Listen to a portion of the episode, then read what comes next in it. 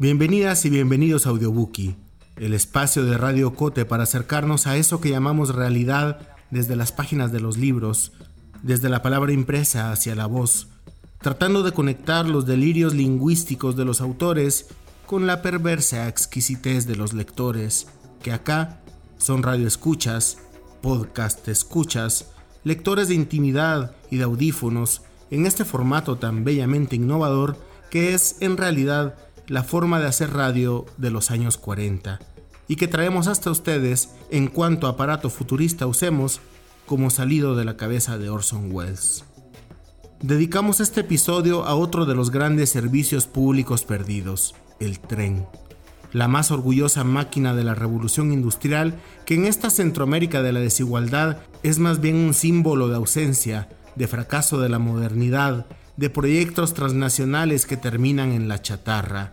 El sonido lejano del tren que llega es para nuestras generaciones jóvenes más bien un sonido propio de la televisión y el cine. Y sin embargo, en esa ausencia, aquello que los trenes representan es fundamental para contar la historia de nuestro presente. No es arriesgado afirmar que los libros centroamericanos más leídos del presente son de periodismo. Tampoco es una exageración decir que gran parte de esa literatura ha sido escrita en El Salvador, publicada en el medio digital El Faro, y que en buena parte de ella están involucrados tres hermanos. Óscar Martínez, uno de ellos. Martínez es un periodista que ha trabajado largos años la realidad de la migración centroamericana hacia Estados Unidos y que ha sabido traducir estas historias en textos de alto valor periodístico y literario, que le han ganado un espacio imprescindible en las libreras de quienes están interesados en esta región. Escucharemos a continuación unos fragmentos de su libro Los migrantes que no importan, editado por Surplus Ediciones en México e Icaria en España. Fragmentos que tienen que ver precisamente con el único tren que muchos centroamericanos han conocido, uno que atraviesa México y que llamamos la bestia.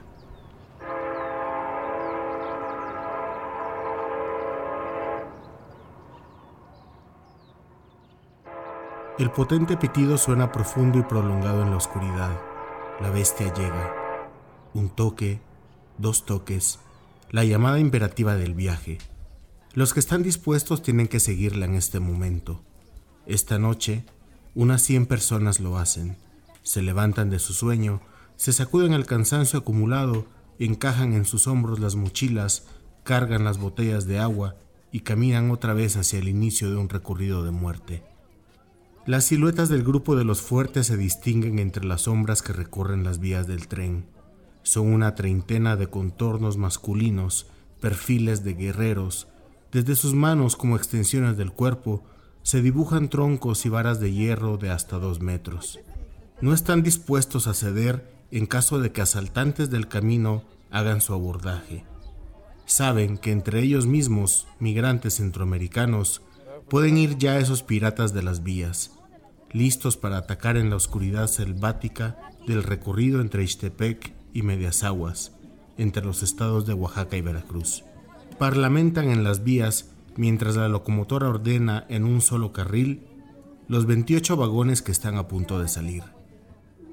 La consigna es unánime. Si es necesario, pelearemos. La mayoría de los cajones de acero están alineados sin embargo, aún hay algunos en otras líneas férreas. En ese momento de incertidumbre, las cien sombras giran la cabeza de lado a lado como si intentaran leer los movimientos. Se apresuran a lo largo de la vía y luego vuelven. Es necesario tomar una decisión antes de que las máquinas jalen la carga y los polizones que van hacia el norte tengan que abordarla en marcha. Este será mi octavo viaje, pero acostumbrarse a este momento me ha resultado imposible. Es un vaivén de siluetas que corren y gritan. De fondo, el sonido metálico de la bestia lo inunda todo, y no hay mucho tiempo para pensar. En el cerebro, una sensación entre el miedo y la emoción por algo nuevo. Solo sabes que no quieres perder el tren, que no te quieres equivocar de vagón y acabar en la línea de cajones que no se moverá. Solo piensas en ti mismo, en esa escalera que has elegido, en treparla, en que nadie se interponga. En medio de las dos filas, el grupo de 30 hombres elige su territorio, la línea izquierda. Uno tras otro suben por la escalería lateral y se posan en el techo del tren de mercancías. El vagón es suyo. Esos 20 metros serán su nido durante al menos 6 horas de viaje. De sus parrillas se aferrarán durante todo el recorrido para no caer y ser tragados por las ruedas de acero. Ese espacio es el que defenderán. Por eso, destierran a un joven moreno salvadoreño de unos 17 años. Durante algunas horas del día, en el albergue de Istepec, a la orilla de las vías, el muchacho habló con un pandillero deportado que regresaba de Estados Unidos y que, aislado del resto, fumó marihuana gran parte de la tarde. Tienen desconfianza y prefieren no arriesgarse. Vos no venís con nosotros, le dice uno de ellos a manera de orden, y el joven, ante la mirada de todo el grupo, decide ir a buscar otro lugar. En este vagón, con el grupo de salvadoreños, nicaragüenses, guatemaltecos y hondureños que se han juntado en el camino, nos acomodamos el fotógrafo Eduardo Soteras y yo. Las pocas mujeres que abordan el sólido gusano se acomodan en los balcones que hay entre vagón y vagón. Algunos, los menos, tienen plataforma abajo. El resto solo unas vigas metálicas sobre las que los migrantes tendrán que hacer equilibrios. Pero viajar ahí supone no tener que esquivar los cables y ramas que se entrometen en el camino de los que van arriba. También evitan las corrientes de viento que harán tiritar a muchos que se lanzan sin abrigo. Arriba se acomodan los 30 albañiles, fontaneros, electricistas, agricultores, carpinteros y jardineros, convertidos unas horas en guerreros por un viaje que ha cobrado un número indeterminado de vidas. Nuestro círculo más cercano lo componen unos hermanos con pinta de raperos que tras ser deportados van de regreso hacia el que consideran su país un ex militar que quiere volver a su vida de albañil en el norte, y también viaja Saúl, el muchacho que se exhibe confiado en su dominio de la bestia. Sube y baja, amarra su bolsa de plástico a las parrillas y luego se lanza a recoger cartón de las vías para que la fibra de vidrio del techo no le penetre las nalgas como constantes picadas de zancudos. Los cuatro son guatemaltecos. La locomotora echa a andar, jala los 28 vagones. El golpe seco empieza desde la cabeza y resuena hasta la cola. Un efecto dominó. Tac, tac, tac. Un vagón tras otro, arrastrado por la potente máquina, mientras los migrantes aferran donde pueden. Muchos han sido mutilados en este primer movimiento cuando, ignorantes de las reglas de la bestia, han apoyado su pie entre la juntura de los vagones. Dos barras ensambladas, una dentro de otra, con un sistema de amortiguación para cuando el tren frena o jala. Las muletas les llaman. Ahí, entre el traqueteo del efecto dominó, el tren les ha triturado el pie como martillo a una vez. Pero este inconveniente está de sobra compensado por una ventaja invaluable. La bestia se monta mientras está detenida. En otros puntos como la lechería, Tenosique, Orizaba o San Luis Potosí, el tren hay que agarrarlo en marcha, porque los famosos garroteros, guardias privados de las compañías ferroviarias, impiden el paso a las estaciones y los migrantes tienen que acechar su transporte más adelante. En uno de mis viajes, Wilber, un veinteañero hondureño que guiaba a indocumentados por México, me dio un curso básico de cómo treparse al tren cuando ya está en marcha. Primero lo medís. Dejas que las manijas de los vagones te golpeen la mano para ver qué tan rápido va, porque esto hay que sentirlo no solo verlo. Engaña. Si te crees capaz, corres unos 20 metros para tomarle el ritmo agarrado de una manija. Cuando ya le tengas el pulso, te dejas ir con los brazos, te levantas con los puros brazos para alejar las piernas de las ruedas y apoyas en las gradas las piernas que tengas del lado del tren para que tu cuerpo se vaya contra el vagón y no te desbarajuste.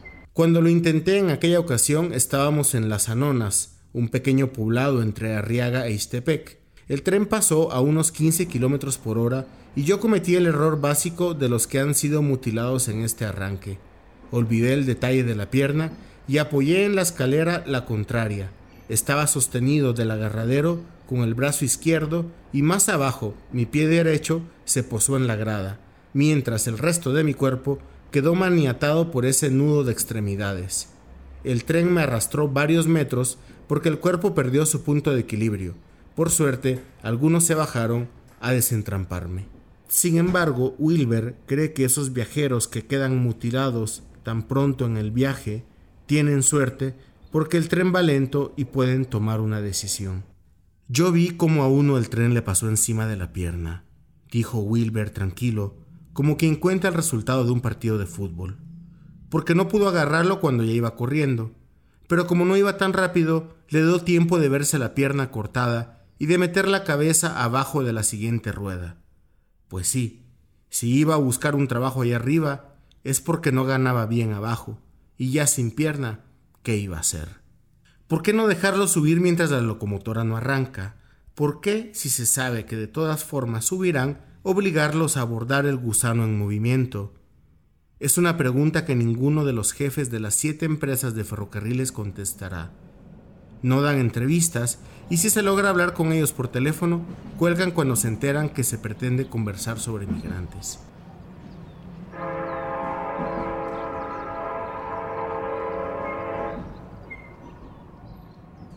El viaje inicia. La poca luz de los dos reflectores de las vías de Ixtepec desaparece mientras nos internamos en un paraje de llanos iluminados solo por el resplandor amarillento y suave de una luna llena, grande, misteriosa. Este es el transporte de los migrantes de tercera, los que viajan sin coyote y sin dinero para autobuses.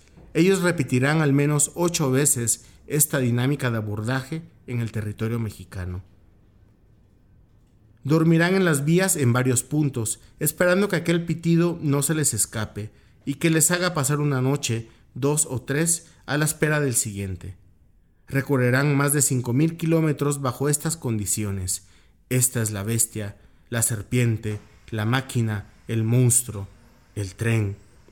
Rodeado de leyendas e historias de sangre, algunos supersticiosos cuentan que es un invento del diablo, otros dicen que los chirridos que desparrama al avanzar son voces de niños, mujeres y hombres que perdieron la vida bajo sus ruedas, acero contra cero. Una vez escuché una frase en uno de estos viajes nocturnos. Este es el primo hermano del río Bravo, porque la misma sangre tienen, sangre centroamericana. El tren es todo un código que descifrar. ¿Qué vagones van a salir? cuál es la máquina que va para medias aguas y cuál es la que regresa a Arriaga, en cuánto tiempo sale, cómo evitar a los maquinistas. Ante un asalto, es mejor ir en los vagones de en medio o en los de atrás. ¿Qué sonido indica agárrate? ¿Cuándo bajar? ¿Qué hacer si el sueño te vence y necesitas dormir? ¿De dónde te tienes que amarrar? ¿Qué indica que un asalto ha empezado? El tramo de Ixtepec a Medias Aguas es un tramo de 200 kilómetros que el tren hace en 6 horas como mínimo, pues curvea las carreteras, se aleja de ellas para pasar en escenarios desolados, ahí en medio de esos montones recarga cemento y agrega más vagones. De eso, del tiempo que pare en esos sitios, dependerá si el trayecto será de las 6 horas habituales o si se extenderá hasta dos días antes de llegar a su destino. A pesar de ello, este recorrido es entendido como intermedio. Los recorridos cortos son de unas tres horas y los largos de más de diez. Arriba, mientras todo se contonea, es el mejor momento para conversar con un migrante. Te reconoce como igual, estás en su territorio y es tu colega si has hecho un pacto de solidaridad con él. Compartir cigarrillos, agua, comida o firmar un acuerdo para atacar en caso de necesidad. Ese pacto terminará cuando el tren se detenga en su siguiente punto, y ahí es donde se tiene que decidir si se renueva o no. Conversar es la mejor forma de no dormirse y no convertirse en un personaje más de las anécdotas del camino que hablan de mutilados tirados en campos oscuros y solitarios a la espera de auxilio mientras se desangran de los muñones.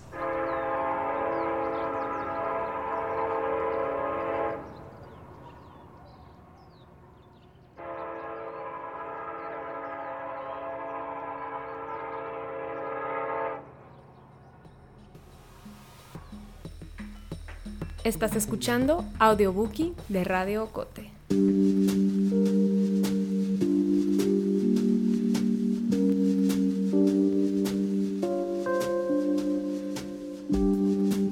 Manuel José Arce fue poeta, fue dramaturgo, fue novelista y uno de los columnistas de opinión más queridos y recordados de la segunda mitad del siglo XX en Guatemala. En toda su obra encontramos un filo doble que tiene que ver con la realidad política de la represión militar en Guatemala y con el sentir profundo de alguien que amaba con intensidad y coraje. Su libro, Los episodios del vagón de carga Antipop Emas, editado por Editorial Piedra Santa, es un canto revolucionario sobre ese gesto radical de amar en tiempos oscuros.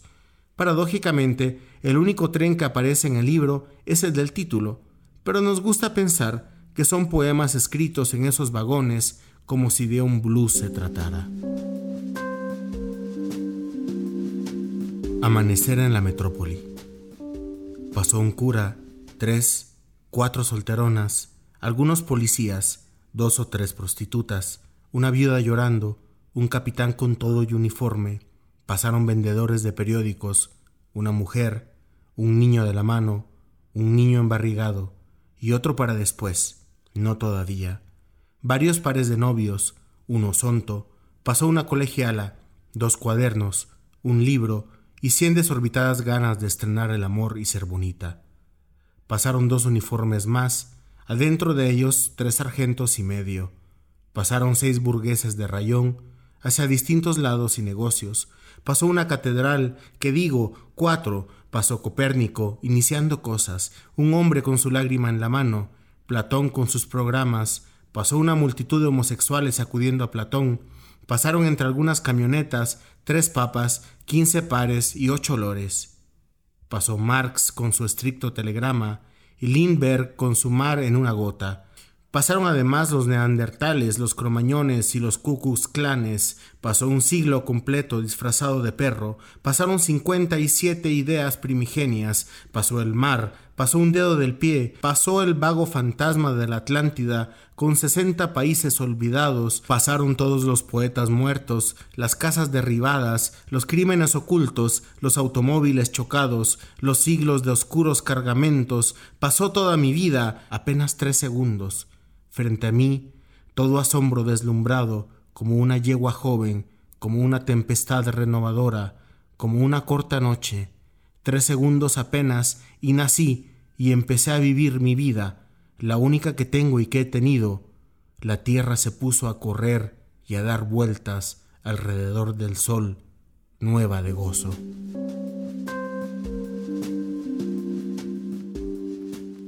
La lenta muerte llega. Tengo ganas de un poco de entusiasmo que no siento hace tiempo. No sé por qué no sabe a nada vivo ni el mes, ni la avenida, ni la luz, ni el orgasmo. En realidad, también tengo la culpa y me declaro honestamente reo de una gris negligencia que por todo mi cuerpo se pasea y de todo mi fervor disfruta. Pero además declaro que han entrado en mis días muchas gentes armadas de agresivas pasividades turbias y han saqueado mis horas una a una hasta dejarme solo esta inopia profunda. Han tomado mis sueños, mis molares, mis palabras usuales, mis vísceras, con mis ideas han envuelto carne y ropa sucia con mi vida íntima. Protesto, yo protesto, tengo ganas de un poco de entusiasmo tardío, trasnochado, del estricto, del justo y necesario para morir mi almuerzo. Sangre en el paraíso. Total, no pasa nada. Me desangro. Sé que mi hemoglobina derramada es como una escupida de borracho frente a la bomba atómica. Total, no pasa nada. Y si yo estoy enfermo, también se han muerto de hambre muchos miles, de cientos, de millares, más otros. Y si ahora batallo para adentro, si peleo conmigo, Nasser y Moshe Dayan se gruñen hoscamente, y eso sí que es de miedo. Sí me dan ganas de patear mi sombra, de asesinar mi espejo, fusilar por la espalda mi saco y mi sillón privado. En realidad no está pasando nada. En Vietnam Piensan ya en bombas atómicas, los gringos tienen ganas de tirarlas y si las tiran se acabó la cosa para toda la gente. Total, no pasa nada. Me desangro y solo se desangra el ciudadano a 1 199003 de la leve ciudad de Guatemala. en dónde y cuándo tanto se desangran, se desangran de veras, por heridas legítimas, de bala, de no comer, de estar pobre y enfermo y trabajando. Total, no pasa nada, me desangro. Dicen los médicos que el cuerpo tiene más o menos la suma de seis litros de sangre, que si uno pierde tres, nada, se muere. Total, no pasa nada. De veinticuatro millones quinientos mil seiscientos ochenta y cuatro se han derramado apenas tres litritos. Total, no pasa nada. No pasa nada. No, no pasa nada. Me estoy diciendo que no pasa nada.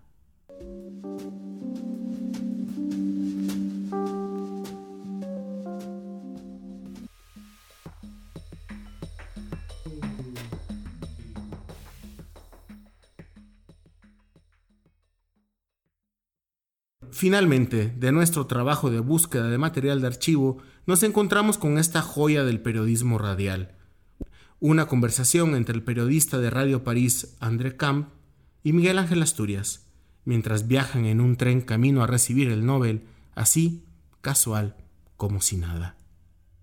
Estamos en el tren de París a Estocolmo, en compañía de Miguel Ángel Asturias, Premio Nobel de Literatura 1967 y he tenido la suerte y tengo la suerte de acompañarle hasta eh, el día del domingo próximo en donde recibirá el premio Nobel de, mano del rey de Suecia. Miguel Ángel Asturias, al salir de, de París, usted eh, cesó, si se puede decir, de ser el embajador de Guatemala en Francia, sino un escritor que va a recibir la más alta recompensa literaria que puede soñar un... Efectivamente, al, salir de París dejé pues el cargo de embajador, ya que en Suecia hay, hay, el, hay un embajador de Guatemala.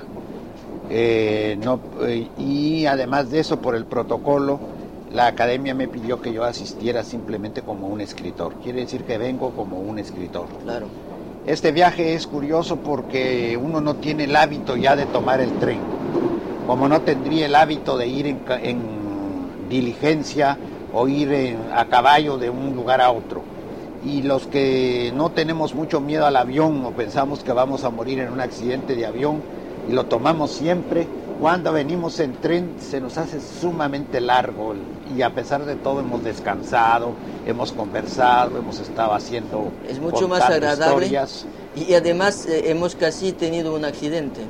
Hemos casi tenido un accidente, afortunadamente el tren iba lento, iba en el momento en que iba a abordar el barco que nos trasladaba a la otra orilla. Sí, estábamos en Dinamarca a la altura del castillo de Elsener, el castillo de Hamlet. Yo creo que Hamlet fue el que por estar nosotros hablando de él ha venido y ha dicho no, hasta aquí. Afortunadamente que él no pudo manejar bien los hierros y la rueda se quedó eh, sembrada. Y tal vez es la sombra de Shakespeare que, quien dio motivo a ese accidente para demostrar que había algo de podrido en el reino de Dinamarca. Exactamente, yo creo que había algo de eso, ¿no? Pero en fin, hemos podido. En la frase de Shakespeare que se podía repetir, al menos en, la parte, en los trenes. Bien, eh, sí, cuando le, le, decía que había abandonado su cargo de embajador en París, porque hasta el último momento eh, usted ha tenido, en fin, el deber de cumplir con ese cargo y no había todavía podido ocuparse eh, de, su premio Nobel. Ahora, ahora yo creo que este viaje lo hemos hecho también para satisfacer a la televisión francesa, porque de otra manera realmente yo hubiera venido en avión, pero me siento muy contento de haberlo hecho porque tiene muchas peripecias, porque como le decía anteriormente, hemos Hemos cambiado varias veces de trenes porque un, eh, descompuesto el coche hubo que pasar a otro y luego a otro. Y además de eso hemos eh, cambiado impresiones.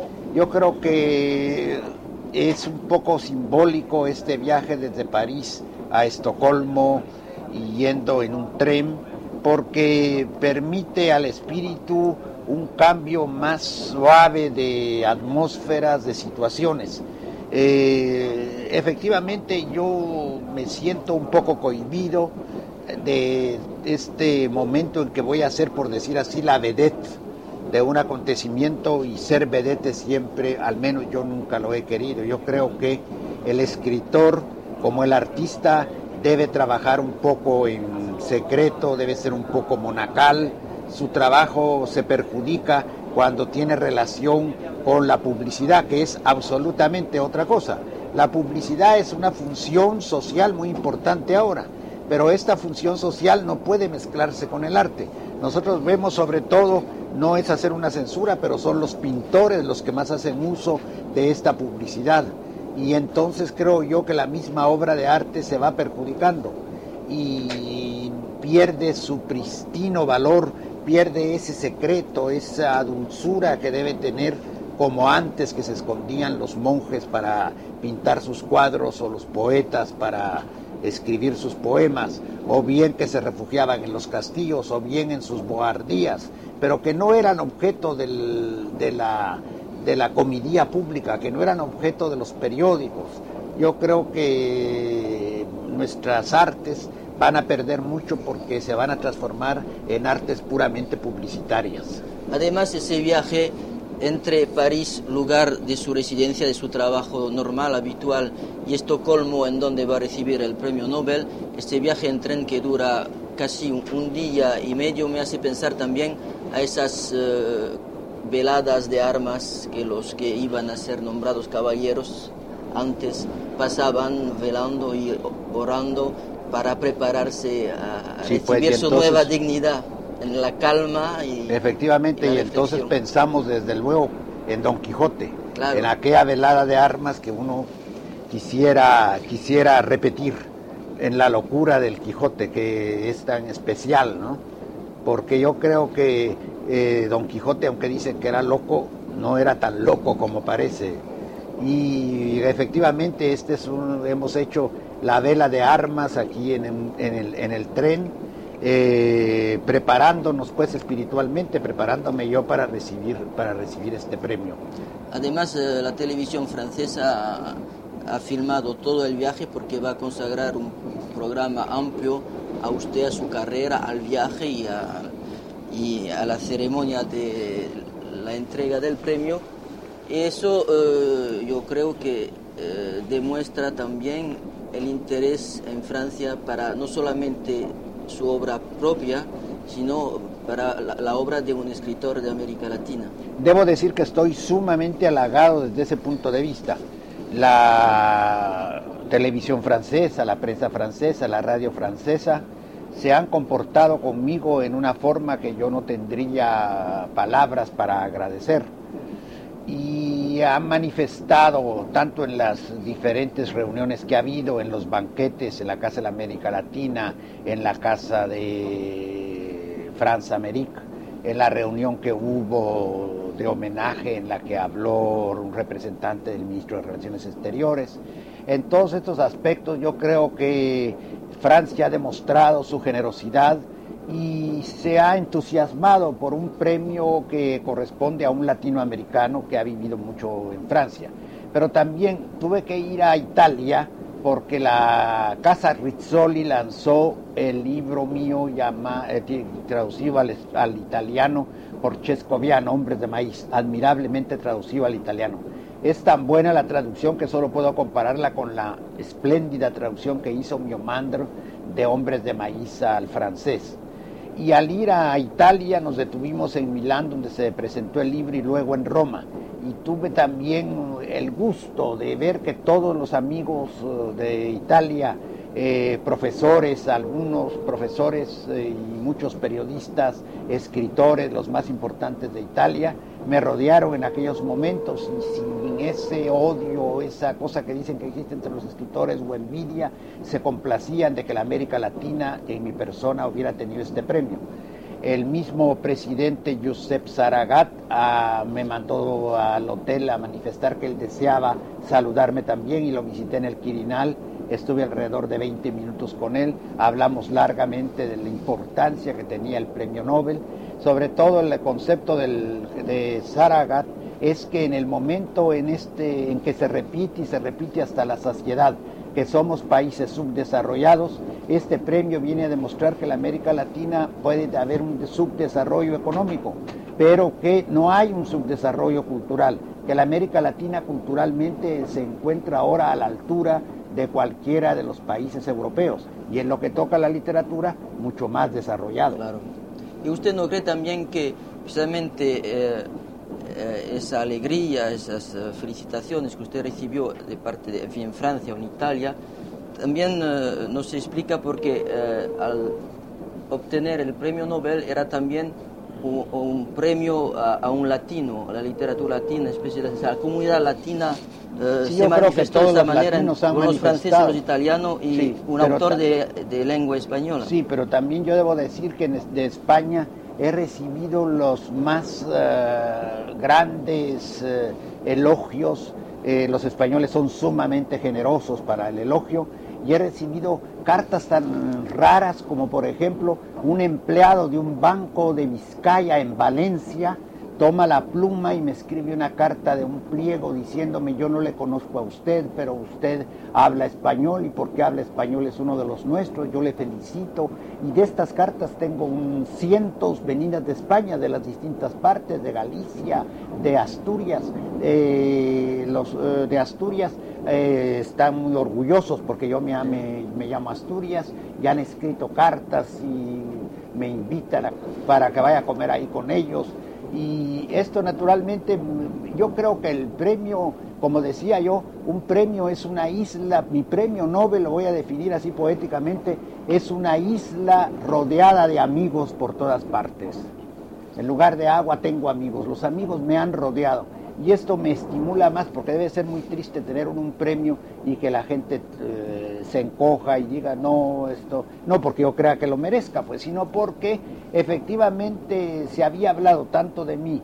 Y por otra parte como he recorrido toda la América Latina en mis exilios en mis andanzas o como diplomático he vivido en México en El Salvador he vivido muy largos años en Buenos Aires he vivido en Chile he estado en Perú he, he vivido en temporadas en Uruguay, pues naturalmente soy familiar a todos los grupos intelectuales de estos países y ellos se han sentido como estimulados, hay que decir así. Creo yo que ahora habrá mucho entusiasmo por escribir en la América Latina. ¿Y, sus amigos le, le, siguen también hasta Estocolmo, puesto que con nosotros en el tren está un guatemalteco, está un alemán, está el cónsul de Guatemala en Suecia, pero ya sé que en Estocolmo le esperan también otros amigos de América Latina. De todas partes, de todas partes. Yo, yo, he sentido no poder ir a Guatemala por asunto de salud. Yo no me hallo muy bien de salud, no me encuentro muy bien de salud y por eso he preferido postergar el viaje de Guatemala hasta el año entrante, porque eh, en Guatemala se había formado un comité y había pensado este comité que yo saliera el, al terminar, recibir el premio Nobel, saliera para Guatemala directamente Estocolmo, Guatemala. Pero, como digo, no me siento con toda resistencia para poder enfrentar todo lo que en Guatemala se hará y entonces he preferido postergarlo para, la, para el año próximo. Lo lamentamos porque, puesto que le acompañamos hasta Estocolmo, si lo hubiéramos acompañado hasta Guatemala. Pero cuando vayamos a Guatemala, espero que me acompañen para poder. Para poder, sí, más tarde. de todas maneras, nos quedamos con usted hasta el premio y después también. Y después, pues, gracias, Miguel Ángel. Muchas gracias.